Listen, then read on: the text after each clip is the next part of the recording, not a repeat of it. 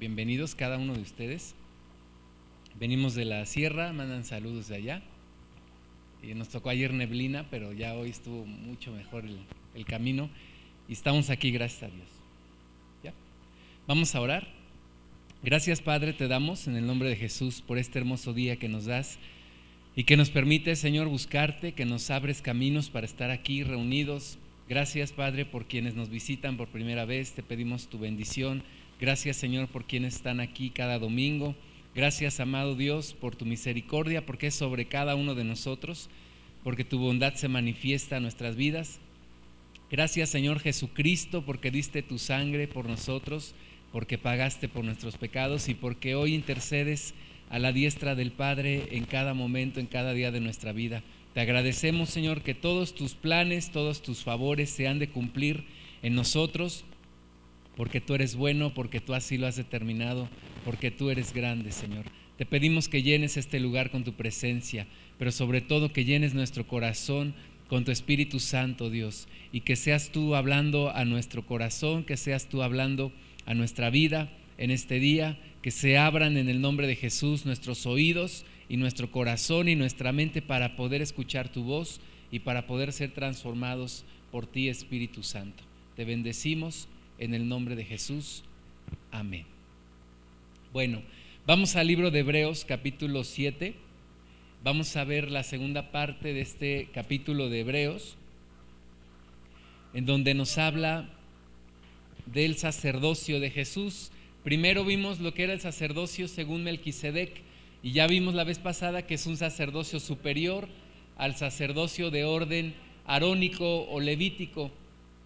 Ahora, a partir del versículo 11, eh, dice Hebreos 7, si pues la perfección fuera por el sacerdocio levítico, porque bajo él recibió el pueblo la ley, ¿qué necesidad habría aún de que se levantase otro sacerdote según el orden de Melquisedec y que no fuese llamado según el orden de Aarón? Porque cambiado el sacerdocio, necesario es que haya también cambio de ley. Y aquel de quien se dice esto es de otra tribu, de la cual nadie sirvió al altar. Porque manifiesto es que nuestro Señor vino de la tribu de Judá, de la cual nada habló Moisés tocante al sacerdocio. Y es más manifiesto y a semejanza de Melquisedec se levanta un sacerdote distinto, no constituido conforme a la ley del mandamiento.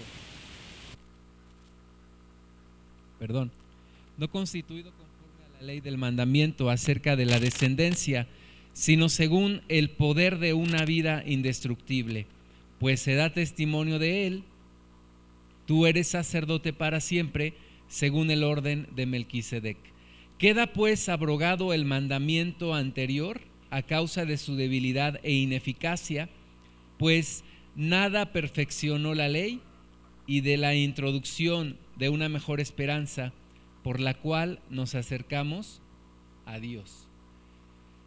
Entonces, comienza aquí el versículo 11 diciéndonos que si la perfección fuera por el sacerdocio levítico, bajo la cual se recibió el pueblo la ley, dice qué necesidad habría de que se levantara otro sacerdote según el orden de Melquisedec y no según el orden de Aarón. Entonces, nos dice aquí el versículo 11 que el antiguo pacto, el antiguo, el antiguo testamento, el antiguo pacto, eh, según la ley y que le fue dado al pueblo de Israel, no era perfecto, no es perfecto. Recordamos de nuevo que Hebreos nos habla de la superioridad del nuevo pacto y de la superioridad de Jesús sobre el antiguo pacto. Entonces nos vuelve a recordar que si ese antiguo pacto fuera perfecto y pudiera perfeccionar a los hombres, entonces no habría necesidad de un segundo pacto. Pero puesto que no, puesto que ese primer pacto no podía perfeccionar a las personas, hay necesidad de un segundo pacto y hay necesidad de un mejor sacerdote, ya no llamado de acuerdo al orden levítico, sino ahora de acuerdo al orden de Melquisedec, con todas las características que vimos la vez pasada, entre otras que es un sacerdocio universal, ya no solamente para el pueblo judío, ya no solamente para unos, y además es un sacerdocio eterno, es para siempre. Ya no hay necesidad de estar cambiando sacerdotes que mueren y que ministran por solamente 25 años, sino que este Jesús, constituido como sumo sacerdote según la orden de Melquisedec, es mejor. Un sacerdocio eterno, un sacerdocio universal, un sacerdocio que sí puede hacernos perfectos. La antigua ley dice que, que no había perfección en ese antiguo pacto y, bajo esta ley que recibió el pueblo, por lo cual sí hay necesidad de un siguiente pacto, por lo cual sí hay necesidad de un mejor sacerdote. Hebreos 10, 1 nos dice, porque la ley, teniendo la sombra de los bienes venideros, no la imagen misma de las cosas. Fíjate, la ley tenía la imagen, la figura, la sombra de lo que habría de venir pero no era para nada el, pacto que Dios había constituido o tenía en mente constituir de una manera permanente, sino que era una imagen, una sombra de lo que habría de venir. El apóstol Pablo lo explica en el libro de Gálatas diciendo que la ley es una especie de ayo, una especie de niñera, que aunque es bueno en su tiempo, pero llegado el momento de la herencia, tú ya no tienes necesidad de ayo tú ya no tienes necesidad de una niñera. Entonces, aunque la ley era buena, ¿verdad? Y en nuestro caso, no siendo judíos nosotros, pero teníamos una religión, y la religión nos, nos indujo de alguna manera la idea de Dios, pero era una sombra de lo que habría de venir. Era una imagen solamente de lo que habría de venir. Entonces, siendo una imagen, dice aquí, de los bienes venideros, nunca puede por los mismos sacrificios que se ofrecen continuamente cada año, a ser perfectos a los que se acercan. Entonces, ¿por qué el antiguo pacto no era perfecto? Porque no podía perfeccionarnos, porque no podía cambiarnos a nosotros. En eso consiste la perfección del nuevo pacto. Este nuevo pacto en Jesús tiene el poder para transformar nuestro interior. Es un poder que ninguna religión tiene, ni siquiera la religión judía, basada en la antigua ley. Pero el nuevo pacto es perfecto porque tiene el poder para hacernos perfectos, para transformar nuestro interior. Bajo la antigua ley dice que se tenían que ofrecer continuamente cada año los sacrificios. Pero los sacrificios no hacían perfecto al pueblo. El pueblo cada año tenía que volver a venir, el sumo sacerdote presentar el cordero para expiar sus pecados y luego otro cordero para expiar los pecados del pueblo. Y esta ley no podía hacer perfectos a los que se acercaban. ¿Por qué nosotros predicamos el Evangelio, la palabra de Dios? Porque ninguna religión es perfecta en el sentido de que ninguna religión puede hacer perfectos a sus seguidores. La religión no puede cambiar nuestra vida. La, la, religión no puede llegar a nuestro interior y transformar nuestro ser. Solamente la palabra de Dios en el nuevo pacto, en el pacto que es mejor, en el pacto que es en Jesucristo. Entonces, la perfección del nuevo pacto consiste en esto, en que hace perfectos a los que se acercan. Versículo 2 dice de otra manera, en Hebreos, Hebreos 10.2, de otra manera cesarían de ofrecerse, pues los que tributan este culto, limpios una vez, no tendrían ya más conciencia de pecado. Pero no era así. Nosotros, ¿qué nos pasaba en la antigua religión? Pues teníamos nuestra religión, teníamos nuestros ritos, a lo mejor algunos solían confesarse cada ocho días, pero la confesión no te hacía perfecto, y menos la penitencia. Y entonces seguías en ese círculo de pecado seguías con una conciencia, tú y yo seguíamos con una conciencia de pecado, porque la religión no te hace diferente, la religión no te perfecciona. El nuevo pacto en Jesucristo sí te perfecciona, sí te cambia. Entonces, regresando a Hebreos 7, 11, donde dice, si pues la perfección fuera por el sacerdocio levítico, no es la perfección por el sacerdocio levítico, bajo la cual recibió el pueblo la ley, Entonces dice, ¿qué necesidad habría aún de que se levantase otro sacerdote según el orden de Melquisedec? Y que no fuese llamado según el orden de Aarón. Entonces sí había necesidad de un sacerdote, sí había necesidad de Jesús, sí había necesidad de un mejor sacerdote, que es nuestro Señor Jesús.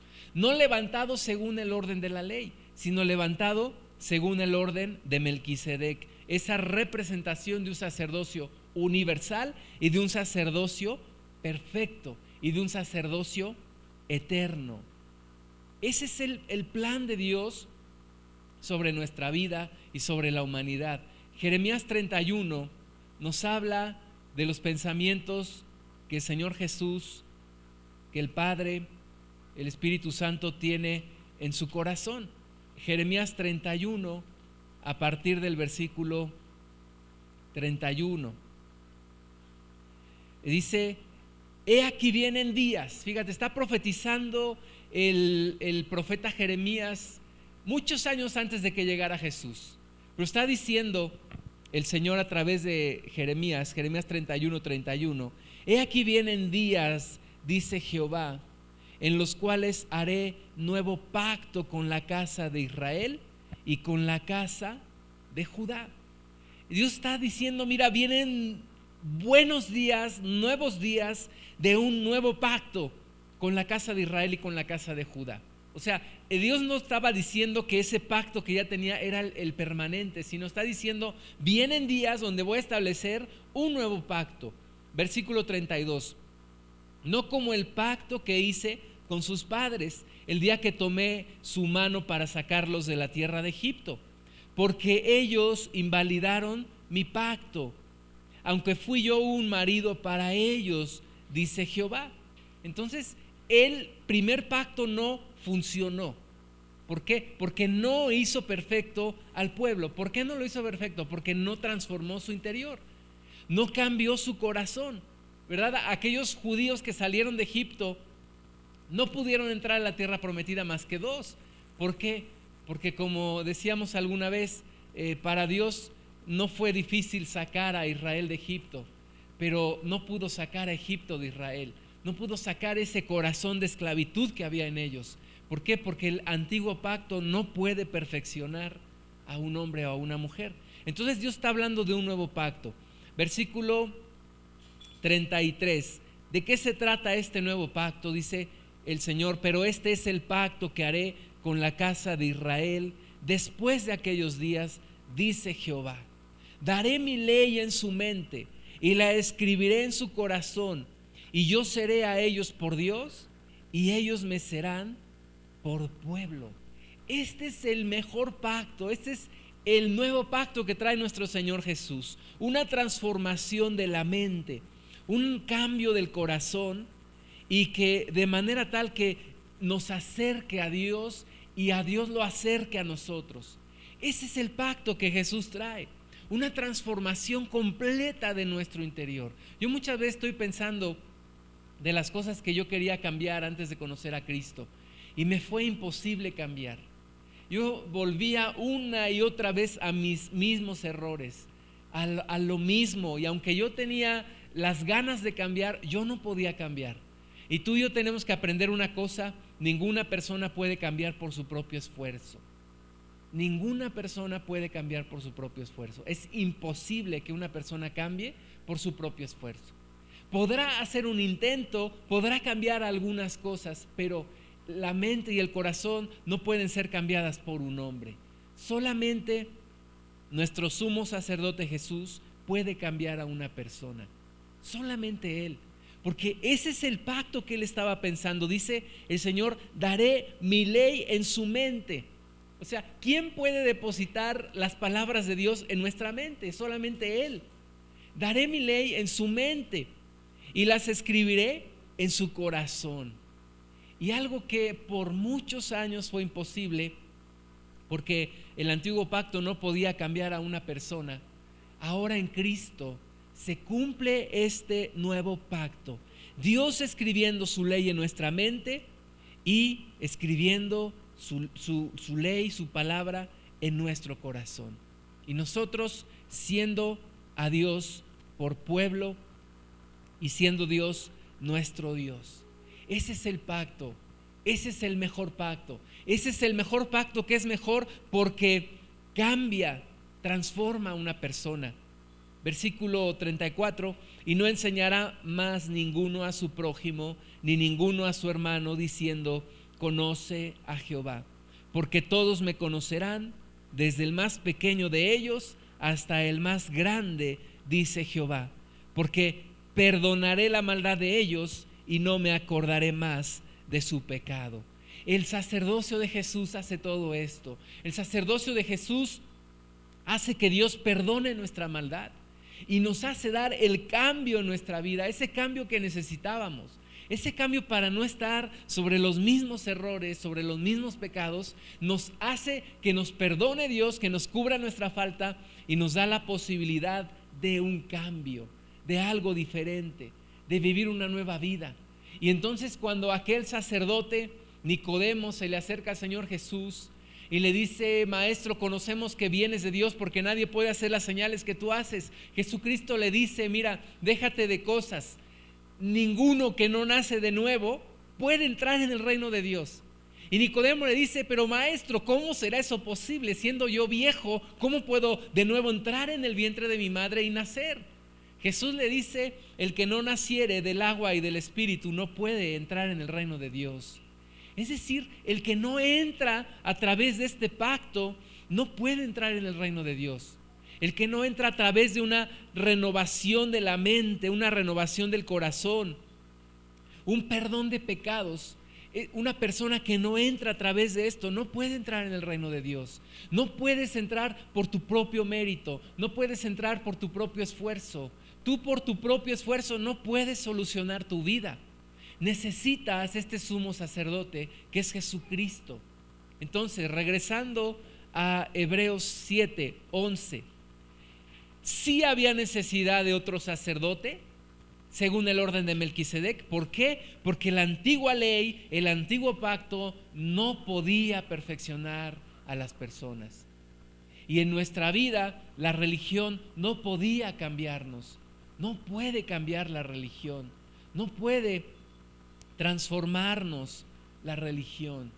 Cuando alguna persona nos platica, eh, ahora que estamos aconsejando allá en el, en el centro y nos dicen, es que esta persona, mi esposo, por ejemplo, una mujer se acerca y dice, mi esposo eh, tiene vicio, me maltrata. Eh, ¿Cuál es la solución que le das a una persona? Conoce a Cristo, porque de otra manera no podrás cambiar, no podrás ser diferente. Si no conoces a Cristo, no podrás cambiar. Si no te acercas a Jesús, puedes hacer tu mejor intento. Y no digo que no haya personas que sinceramente desean cambiar, pero es imposible, es imposible cambiar por un propio esfuerzo. Tú y yo lo hemos comprobado, yo lo he comprobado en mi vida, es imposible cambiar por mi propia fuerza. Así que, dado esto, se necesitaba un mejor sumo sacerdote. Versículo 12. Porque cambiado el sacerdocio, necesario es que haya también cambio de ley.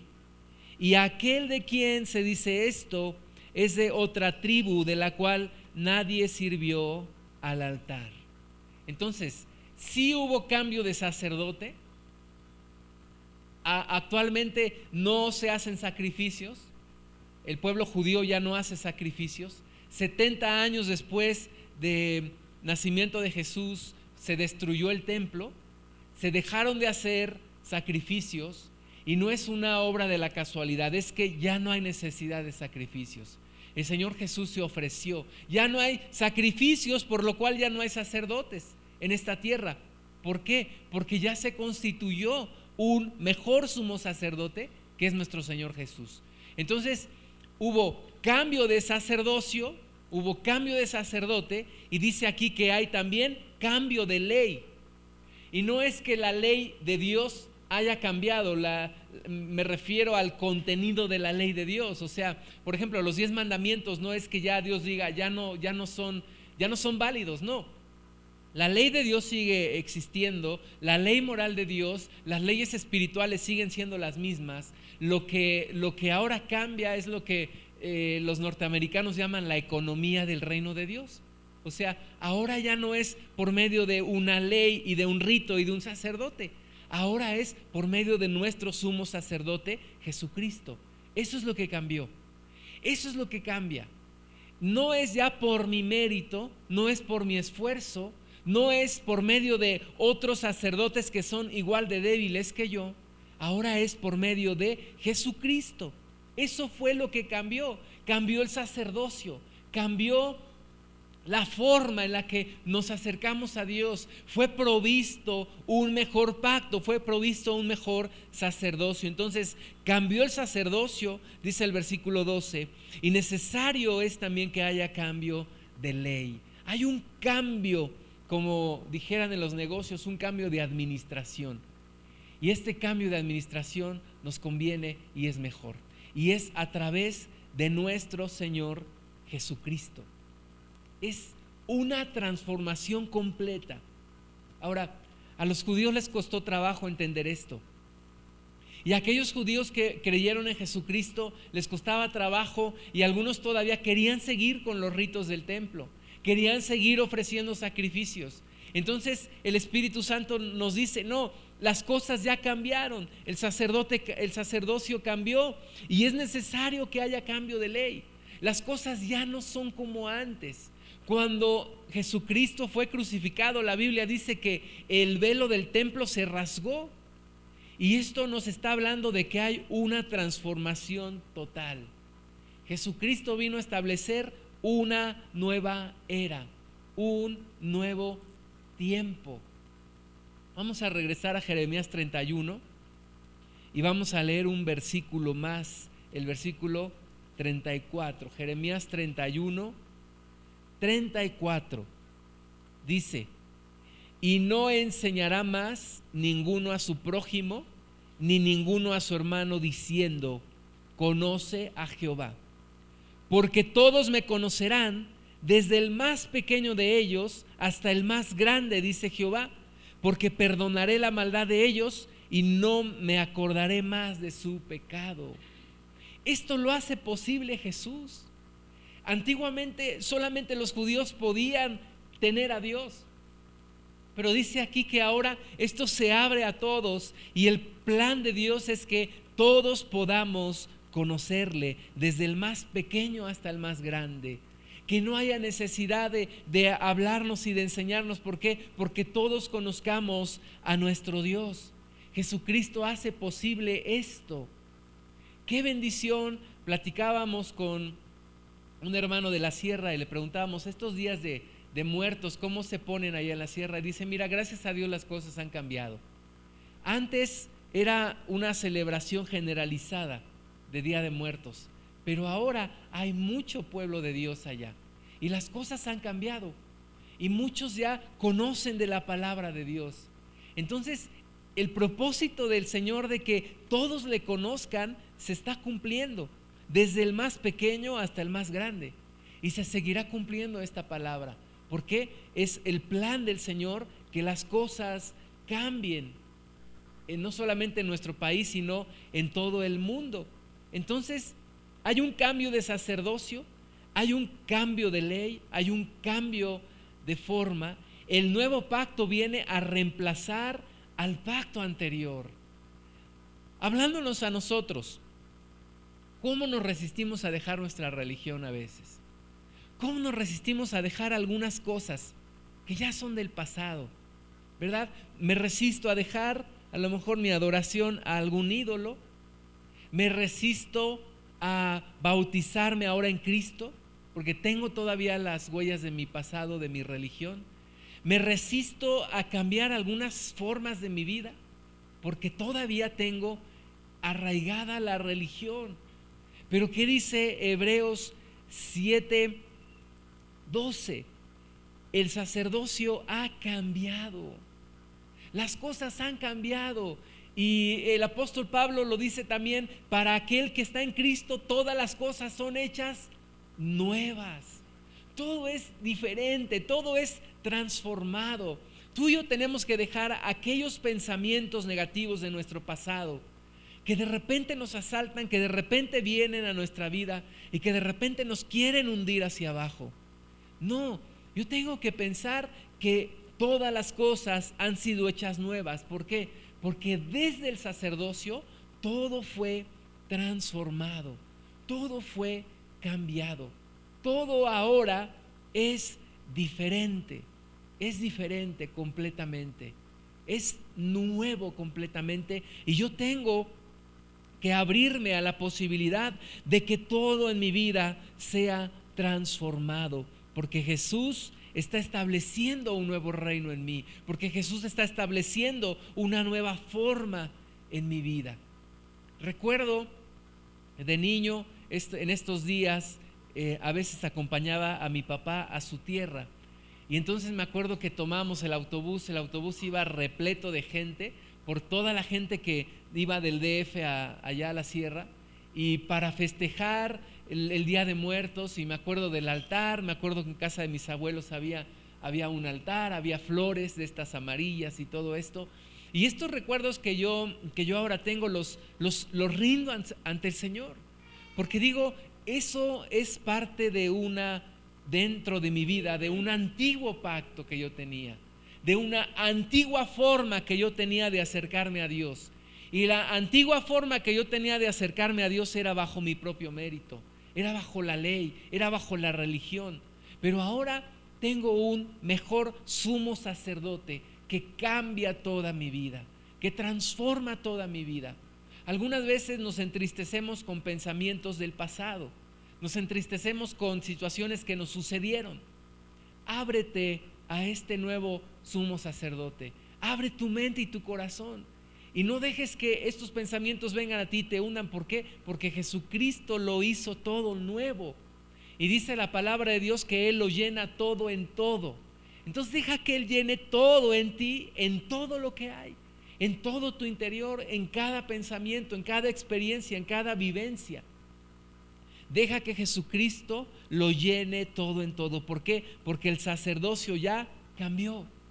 Algunas personas se siguen aferrando a su pasado, se siguen aferrando a su tradición, se siguen aferrando a su ley. Y cuando tú le predicas a alguien, a veces te dice, no, yo tengo mi religión. Pero tenemos que explicar, hay un nuevo pacto, hay una nueva orden, hay una nueva economía en el reino de Dios. Versículo 14, porque manifiesto es que nuestro Señor vino de la tribu de Judá, de la cual nada habló Moisés tocante al sacerdocio. Ya vimos que Jesucristo es sacerdote por llamado, no por herencia. Versículo 15, y esto es más aún más manifiesto si a semejanza de Melquisedec se levanta un sacerdote distinto, no constituido conforme a la ley del mandamiento acerca de la descendencia, sino según el poder de una vida indestructible. Este es nuestro Señor Jesús, que se levanta con el poder de una vida indestructible, porque Jesús es eterno, porque Jesús es para siempre. Versículo 17, pues se da testimonio de Él, tú eres sacerdote para siempre, según el orden de Melquisedec. Queda pues abrogado el mandamiento anterior a causa de su debilidad e ineficacia. Fíjate bien, queda abrogado, queda completamente anulado el antiguo mandamiento. Ahora de nuevo, no, no quiere decir la palabra de Dios que quedan anulados los diez mandamientos, no no quiere decir que ahora podemos matarnos y podemos hacer lo que queramos, no. Lo que queda anulado es la administración de lo que era el reino de Dios. Ya no es por rito, ya no es por ley, ahora es por gracia, ahora es por el sumo sacerdote que tú y yo tenemos. La antigua forma queda abrogada. Hoy nadie puede ser salvo por obras. Nadie puede ser salvo por ley. Nadie puede ser salvo por religión. Ninguno. Veníamos ahora en el camino, en la carretera, veíamos tanta gente con sus flores. Y hay unos altares ahí en la carretera. Y la gente iba ahí y unos llevaban unos garrafones y estaban acomodando las flores, estaban echándole agua. Qué pérdida de tiempo. Pero sobre todo, qué pena que todavía hay personas que como tú y como yo antes pensábamos que podíamos ser salvos por una religión. Pensábamos que podíamos ser salvos por obras. Pensábamos que podíamos ser salvos por un rito. Pero dice claramente Hebreos 7:18, quedó abrogado el mandamiento anterior. ¿Por qué quedó abrogado? Porque no era bueno, porque no era perfecto, porque estaba incompleto, incompleto. Entonces quedó abrogado a causa de su debilidad e ineficacia. ¿Por qué es, por qué es débil e ineficaz? Versículo 19, pues nada perfeccionó la ley, nada perfeccionó la ley. A ti y a mí la religión no nos perfeccionó en nada. Yo recuerdo, salía yo de la reunión de la religión y no había yo entendido absolutamente nada. Llegábamos a lo mismo, a, a la casa, a pelear, a tener amargura, a tener rencor. Era exactamente lo mismo. Y las personas que no conocen a Cristo siguen viviendo en una imperfección completa y no hay avance en sus vidas. ¿Por qué? Porque la ley nada perfeccionó, nada perfeccionó. La religión no perfecciona absolutamente nada. El humanismo no perfecciona nada. Ahora que está de moda tanto esto de los pensamientos positivos y de la programación neurolingüística y, tú puedes y, y la ley de la puente que dice sí se puede, sí se puede. No se puede. No se puede. Nada perfeccionó la ley. No nos puede perfeccionar nuestra buena voluntad. Es imposible. Por esta causa, el antiguo mandamiento queda abrogado, queda anulado. De nuevo, no es que la voluntad de Dios quedó anulada. Quiero decirte en Mateo 5:21 se nos habla de lo que es ahora la administración de, del reino de Dios a través de, de este sumo sacerdote Jesucristo. Y en el sermón del monte, el Señor Jesús no dice, miren, no confundan las cosas. No vengo yo a abrogar la ley, sino a hacer que la ley se cumpla. Mateo 5:21 dice, oísteis que fue dicho a los antiguos, no matarás. Y cualquiera que matare será culpable de juicio. Pero yo os digo que cualquiera que se enoje contra su hermano será culpable de juicio, y cualquiera que diga necio a su hermano será culpable ante el concilio, y cualquiera que le diga fatuo quedará expuesto al infierno de fuego. Entonces, no es el mandamiento lo que se quita, no es el decir, ahora puedes matar, puedes hacer lo que quieras, no. Eso no cambia. Bajo este nuevo pacto en Jesucristo, no solamente serán juzgados nuestros, nuestros hechos, no solamente serán juzgadas nuestras acciones, sino aún también nuestras intenciones. Así que no es menos exigente el pacto en la gracia que el pacto en la ley. ¿Por qué? ¿Por qué Dios nos exige ahora más? Porque el Señor dice, bueno, ahora te di mi espíritu. Ahora puse mis pensamientos en tu mente y en tu corazón ahora la exigencia es mayor. Entonces, no es eh, el contenido de la ley moral y espiritual de Dios la que se está cambiando, sino es el orden, el, el cual Dios está estableciendo un nuevo orden para que ahora sí podamos cumplir con su palabra, con lo que Él quiere. Por ejemplo, el Señor Jesús nos dice en Mateo 5, 27, oísteis que fue dicho, no cometerás adulterio. No es que ya podamos cometer adulterio, dice ahora el Señor Jesús, pero yo os digo que cualquiera que mira a una mujer para codiciarla, ya adulteró con ella en su corazón. Por tanto, si tu ojo derecho te es ocasión de caer, sácalo y échalo de ti, pues mejor te es que se pierda uno de tus miembros y no que todo tu cuerpo sea echado al infierno. Entonces, no es eso lo que se cambió. Algunos dicen, no, es que eso es de la antigua ley. No, eso sigue permanente. Lo que ha cambiado es la forma en la que hoy nos podemos acercar a Dios. Y si antes intentábamos acercarnos a Dios a través de las obras, a través de los ritos, a través de la ley, ahora nos acercamos a Dios a través de Jesucristo, a través del sacrificio que Él hizo, y podemos cumplir con la ley moral de Dios, con la ley espiritual de Dios. ¿Por qué? Porque tenemos un mejor sumo sacerdote y un mejor pacto. Eso es en sí lo que fue transformado. Entonces, versículo 19 de Hebreos 7, pues nada perfeccionó la ley y de la introducción de una mejor esperanza por la cual nos acercamos a Dios. Esto es lo que cambió, la forma en la que nos acercamos a Dios. Ahora nos acercamos a Dios a través de una mejor esperanza. La esperanza que nos dio nuestro Señor Jesucristo. Versículo 20.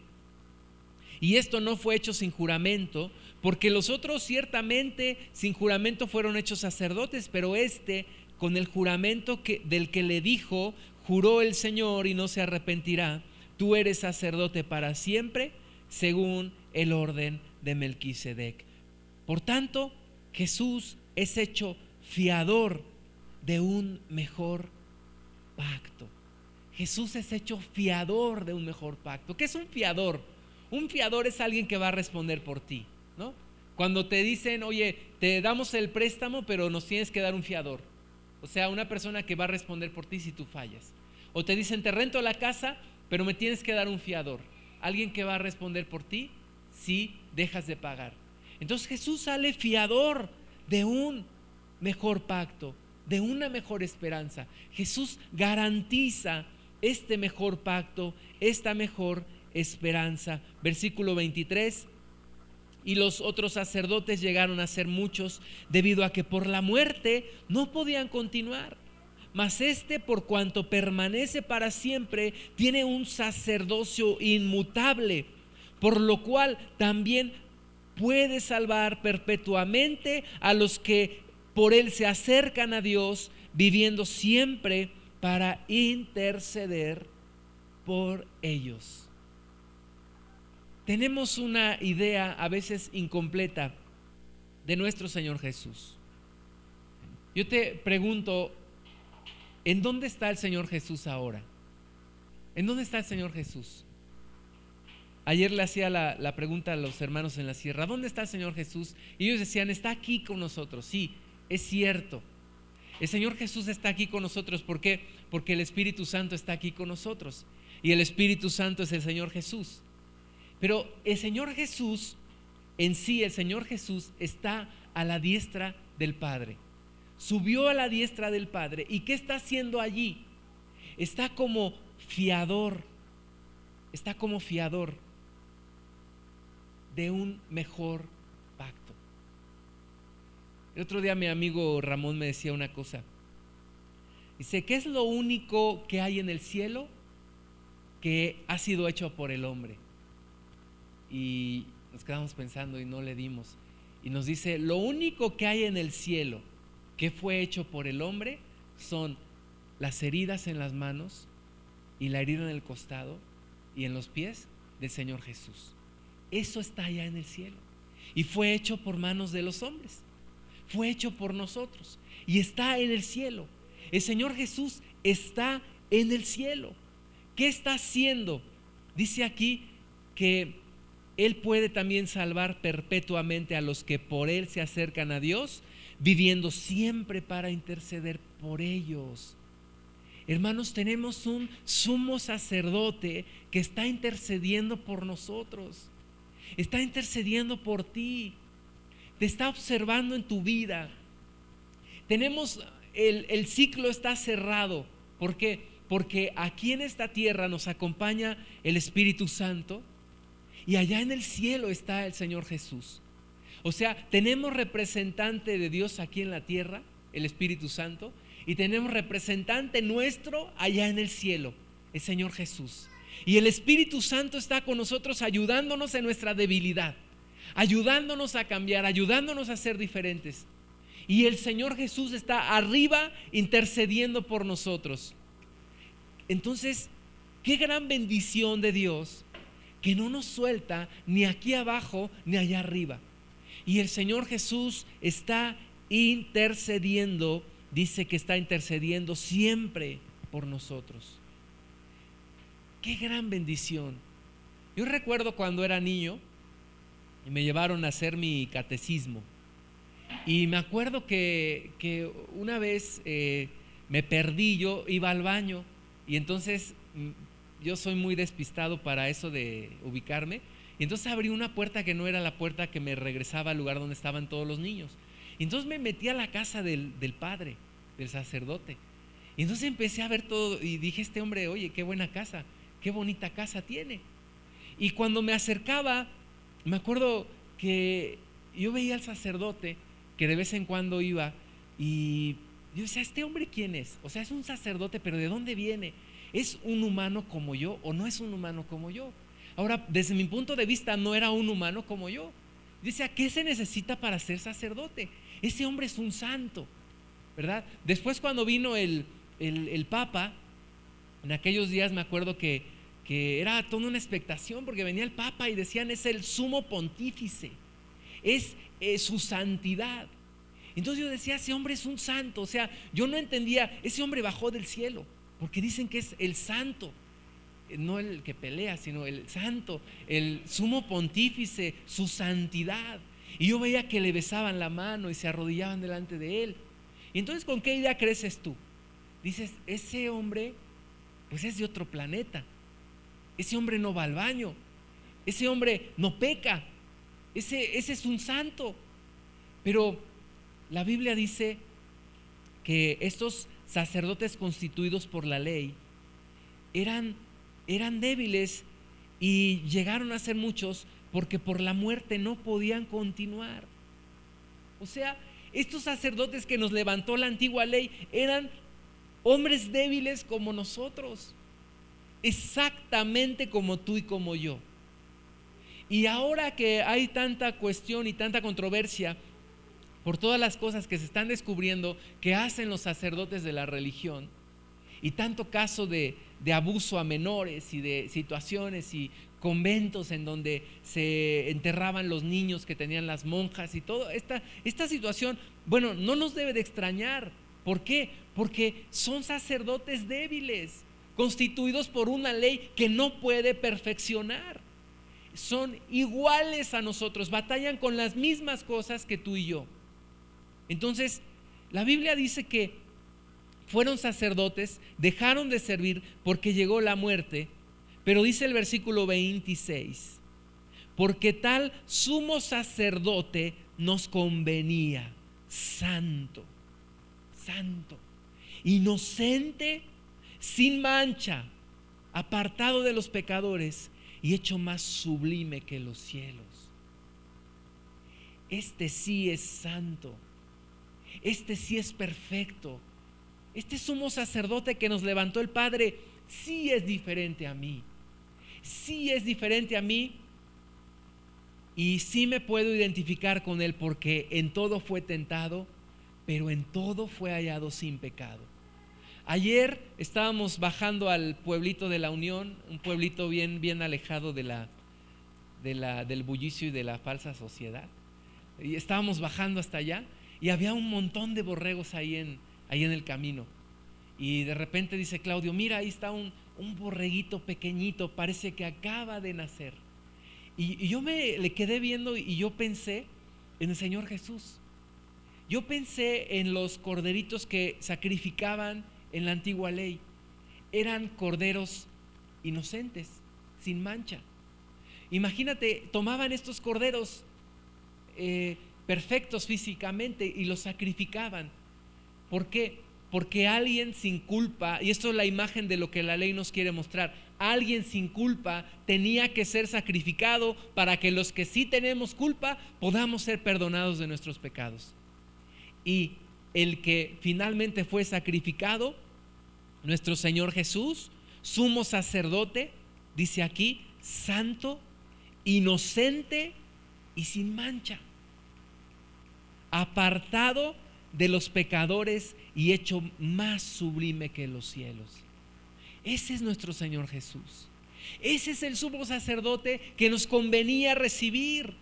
Nos convenía tener un sumo sacerdote así, no un sacerdote igual de débil que yo, o a lo mejor hasta más débil. A lo mejor yo, le, yo me confesaba con un sacerdote que tenía los mismos problemas que yo, que tenía las mismas batallas en la mente, en el corazón. Pero ahora nos es levantado un sumo sacerdote santo, inocente y sin mancha. Y yo puedo venir delante de Él. Fíjate que Él se identifica conmigo porque Él vivió las mismas tentaciones, pero en todo fue hallado sin mancha. Entonces yo puedo venir delante de Él y decirle, Señor, estoy batallando con esta tentación. Ayúdame, ayúdame. Tú que si eres santo, tú que si eres perfecto, tú que si eres sin mancha. Es como, mira, si tú tienes un problema eh, matrimonial, ¿a quién se acerca luego la gente? ¿A quién nos acercamos cuando no conocemos al Señor? Oye, compadre, tengo problemas con mi esposa. Ah, sí, mira, compadre, yo lo que hago es unos dos, tres cachetadas y ya, ¿no? Este, o mira, pues castígala, no le des dinero, ¿Qué tipo de consejos nos da alguien que está igual de perdido que nosotros? Pues consejos malos. Si tú te acercas a un sacerdote igual de débil que tú, ¿qué consejos te va a dar? Pero si tú te acercas al sumo sacerdote, santo, inocente, sin mancha, apartado de los pecadores y hecho más sublime que los cielos, ese es el sacerdote que tú y yo necesitábamos. Ese es el sacerdote perfecto que tú y yo necesitamos y que Dios, bajo la nueva administración de su reino, nos está dando. Versículo 27 dice que este sumo sacerdote no tiene necesidad cada día, como aquellos sumos sacerdotes, de ofrecer primero sacrificios por sus propios pecados y luego por los del pueblo, porque esto lo hizo una vez para siempre, ofreciéndose a sí mismo. ¿Qué garantía de un mejor pacto? ¿Qué garantía de un mejor una mejor administración del reino de Dios? Y los tiempos que vivimos hoy son mejores porque tenemos un mejor pacto, porque tenemos un Salvador eterno y porque tenemos un sumo sacerdote santo y sin pecado. Santo y sin pecado santo y sin pecado. En algún tiempo yo me acerqué a personas a pedir consejos y hoy puedo reconocer que no todos los consejos que me dieron eran buenos, porque la gente a la que me acerqué también necesitaba un cambio en su vida. Y la garantía de que tú y yo estamos siendo perfeccionados es que estamos siendo perfeccionados por Él, por el sumo sacerdote. La garantía de que tú y yo vamos a ser cambiados es que Él, que sí es santo, que sí es sin mancha, que sí es sin pecado, Él está metido en esto. Él nos ha tomado en sus manos. Y el santo y el más sublime que los cielos, el más sublime que los cielos. No sé si has visto unas, unas bolsas de hielo que dicen hielo o no sé qué, jamás tocado por manos de hombre. Entonces digo, ¿cómo lo trajeron aquí entonces, no? Pero bueno, dice ahí, jamás tocado por manos de hombre. Bueno, dice la palabra de Dios que Jesús es hecho más sublime que los cielos. Ese sumo sacerdote que bajó del cielo, que vino a vivir con nosotros, es santo y sin pecado y tiene el poder para salvarnos. Tiene el poder para salvarnos. El poder de su salvación se basa en la misma naturaleza del Señor, se basa en el poder de Él, Él es poderoso, dice el versículo 25 de Hebreos 7 que Él puede también salvar, o sea, Él puede, Él tiene el poder para salvarnos, se basa también en su voluntad para acercarnos a Dios. Dice la palabra que Él nos quiere acercar a nuestro Dios. Versículo 25 dice que por Él se acercan a Dios, por Él nos acercamos a Dios y tenemos una seguridad de la salvación. ¿Por qué tenemos la seguridad de la salvación? Porque Él intercede para siempre por nosotros. Intercede todo momento. Yo te digo una cosa que es bien, bien poderosa. En los momentos más difíciles de tu vida, el Señor Jesús está intercediendo por ti. A veces nosotros pensamos, en los momentos más difíciles de mi vida, ¿dónde está Dios? ¿Dónde está? ¿Dónde está el Señor Jesús? En los momentos más difíciles de tu vida, el Señor Jesús está intercediendo por ti. Y así como le dijo a Pedro, Pedro, en unos días vas a ser zarandeado. Mira, el diablo vino y te pidió para zarandearte. Dice, mas yo he rogado que tu fe no falte. Y que una vez vuelto, que una vez que salgas adelante, regreses y confirmes a tus hermanos. ¿Dónde está el Señor Jesús cuando me pasan las cosas más difíciles de mi vida? Intercediendo delante del Padre. ¿Dónde está Dios cuando me pasan los problemas en mi vida? Allí conmigo, el Espíritu Santo está ahí conmigo. Y salgo adelante por esa razón. No porque yo sea bueno, no porque yo sea hábil, no porque yo sea inteligente, no porque yo sea fuerte, no. Salgo adelante porque tengo un sumo sacerdote que está intercediendo por mí y que cuando las fuerzas me faltan, Él está allí para interceder por mí. Él está ahí para sacarme adelante. Eh, hace aproximadamente como 16 años, estábamos eh, saliendo a un, a un campamento y los hermanos de la iglesia se habían ido antes que yo, yo había tenido que trabajar y ese día normalmente yo salía a las 7 de la noche, ese día salía a las 9 de la noche, se prolongó porque tuvimos una reunión, etcétera. Yo decidí salir hacia allá en el Estado de México. Yo no sabía dónde era el campamento. Yo tenía unas indicaciones, pero no sabía cómo llegar. Tomé un autobús y de repente el autobús empezó a salir de la ciudad llegó al campo y llegó a un lugar donde ya no había luces. Y este señor dijo, pues yo hasta aquí llego. Entonces yo dije, ¿y ahora qué voy a hacer? Me dice, camina para allá y por allá es. Entonces me bajé ahí en medio de la nada, no traía ni lámpara, me había comprado unas botas y me puse mis botas, traía yo mi traje todavía y mis zapatos en una, en una bolsa de plástico. Y entonces empecé a caminar allí. Y yo dije, ¿y ahora qué voy a hacer?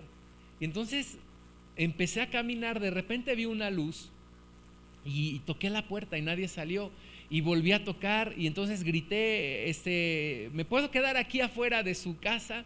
Y entonces de repente sale un hombre con una escopeta y me dice, ¿qué está haciendo usted aquí? Le digo, no, no, nada, nada más estaba preguntando, este, ¿me puedo quedar aquí? Dice, me apunta con la escopeta, está bien, ya entendí. Me fui de allí, bajé a otro lugar, vi otra luz y me metí allí y me sale un perro, yo lo vi como de este tamaño, un Doberman, y yo dije, este ya me va a despedazar aquí. Y entonces no me hizo nada el perro y me fui de allí. Entendí que ahí tampoco me podía quedar. Me regresé a la carretera y seguí caminando. Encontré otra casa en donde estaba un señor un poco más amigable y ya le dije, oiga, ando buscando tal lugar. Me dice, sí, es para arriba. Entonces le dije, oiga, pero ahí hay un hombre con una escopeta que me apuntó. Dice, no, no, no te preocupes, más arriba de, ese, de esa casa está el lugar que estás buscando.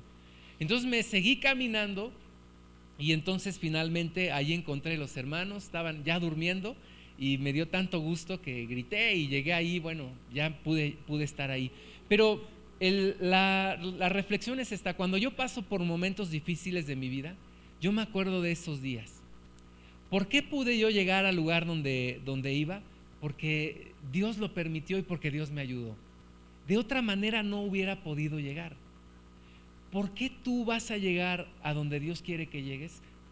Porque Él te lo prometió, porque Jesús, constituido como tu sumo sacerdote, está intercediendo delante del Padre. Día y noche, día y noche. No es exageración, hermanos. Cuando la Biblia dice que Jesús intercede siempre por nosotros, es que Jesús intercede siempre por nosotros. Los sacerdotes antiguos llevaban 12 piedras en su pectoral Y esas doce piedras representaban a cada una de las tribus de Israel. Cuando el sacerdote entraba en el día de la expiación al lugar santísimo, tenía que llevar esas doce piedras en su pecho. Es decir, estaba representando allí a todo el pueblo. Todo el pueblo no podía entrar, solo podía entrar uno. Pero ese uno que entraba llevaba ahí la representación de todos, de los miles y miles que había afuera y los llevaba y los acercaba a Dios. Jesucristo, Jesucristo dice, he aquí te llevo grabada en la palma de mi mano. Y allí grabado tu nombre en la palma de la mano de Jesús, Jesús está intercediendo delante del Padre. O sea, tu nombre es mencionado todos los días en la mismísima presencia de Dios. Y de nuevo te digo, no es exageración, yo le pido al Señor que nos lo haga entender. Todos los días tu nombre es mencionado. Todos los días Él intercede por ti. Un amigo mío que vive en el DF, le digo, ¿cómo estás? ¿Cómo está tu familia? Me dice, estamos bien. Mira, en esta ciudad me dice, el no ser atropellado, el no ser eh, secuestrado, el no ser asaltado, el no ser herido en un día es una gran ventaja, es una bendición. Y tú y yo no nos pasan todas estas cosas. ¿Por qué? Porque uno allá en el cielo está intercediendo por ti y por mí. Intercediendo. E intercediendo que se cumplan los planes de Dios y la promesa que Dios ha puesto delante de nosotros. Hebreos 7:28. Porque la ley constituye sumos sacerdotes a débiles hombres. Los hombres, mis hermanos, no dejamos de ser débiles.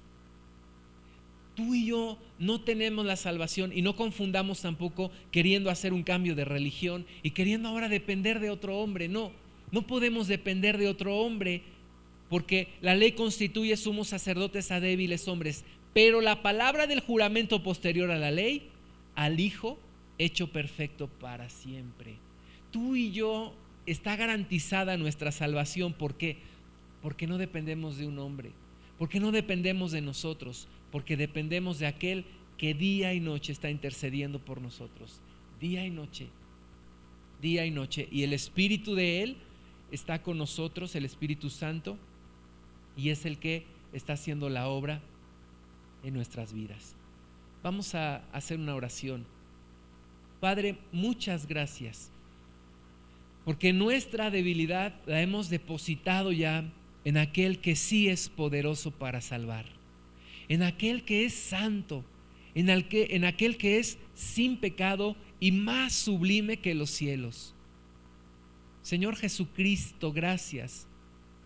Gracias porque por nuestro propio esfuerzo no podíamos ser perfeccionados, porque bajo el esquema de la religión no podíamos ser cambiados, pero bajo el nuevo pacto en ti sí podemos ser diferentes sí podemos salir adelante.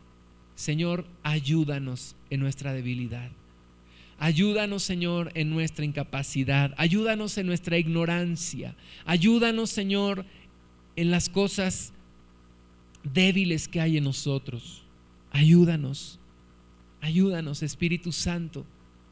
Espíritu Santo, estás con nosotros. Tus manos se han puesto sobre nuestra vida sobre nuestro corazón, sobre nuestra mente, para cambiarnos, para hacernos santos, como tú eres santo. Señor Jesús, gracias por tu intercesión. Gracias porque llevas grabado nuestro nombre en la palma de tus manos. Y aún en esos orificios en tus manos por los cuales fuiste herido, ahí está nuestro nombre. Ahí está nuestro nombre. Y es imposible que te olvides de nosotros. Gracias, Maestro. Gracias, Señor Jesús. Yo levanto delante de ti a mis hermanos y mi propia vida, pidiéndote que nos hagas entender que ni la vida ni la muerte, ni lo alto ni lo profundo, ni lo presente ni lo porvenir, ni ángeles ni principados, ni persecución, ni angustia ni aflicción absolutamente nada nos puede separar de tu amor, que es en Cristo Jesús. Porque es tu plan, porque es tu propósito, porque tú proveíste sumo sacerdote y porque eres fiel y verdadero. Ayúdanos, Señor. Perdónanos en nuestras flaquezas. Perdónanos en nuestras debilidades. Ayúdanos. Ayúdanos, Señor. Sabemos que te identificas con nosotros porque en todo fuiste tentado, mas en todo fuiste hallado sin mancha. Y hoy tenemos sumo sacerdote que nos representa y que nos acerca a Dios y que acerca a Dios a nosotros. Te bendecimos en el nombre de Jesús. Amén. Vamos un poco retrasados, vamos a comenzar ya en unos momentos nuestro culto.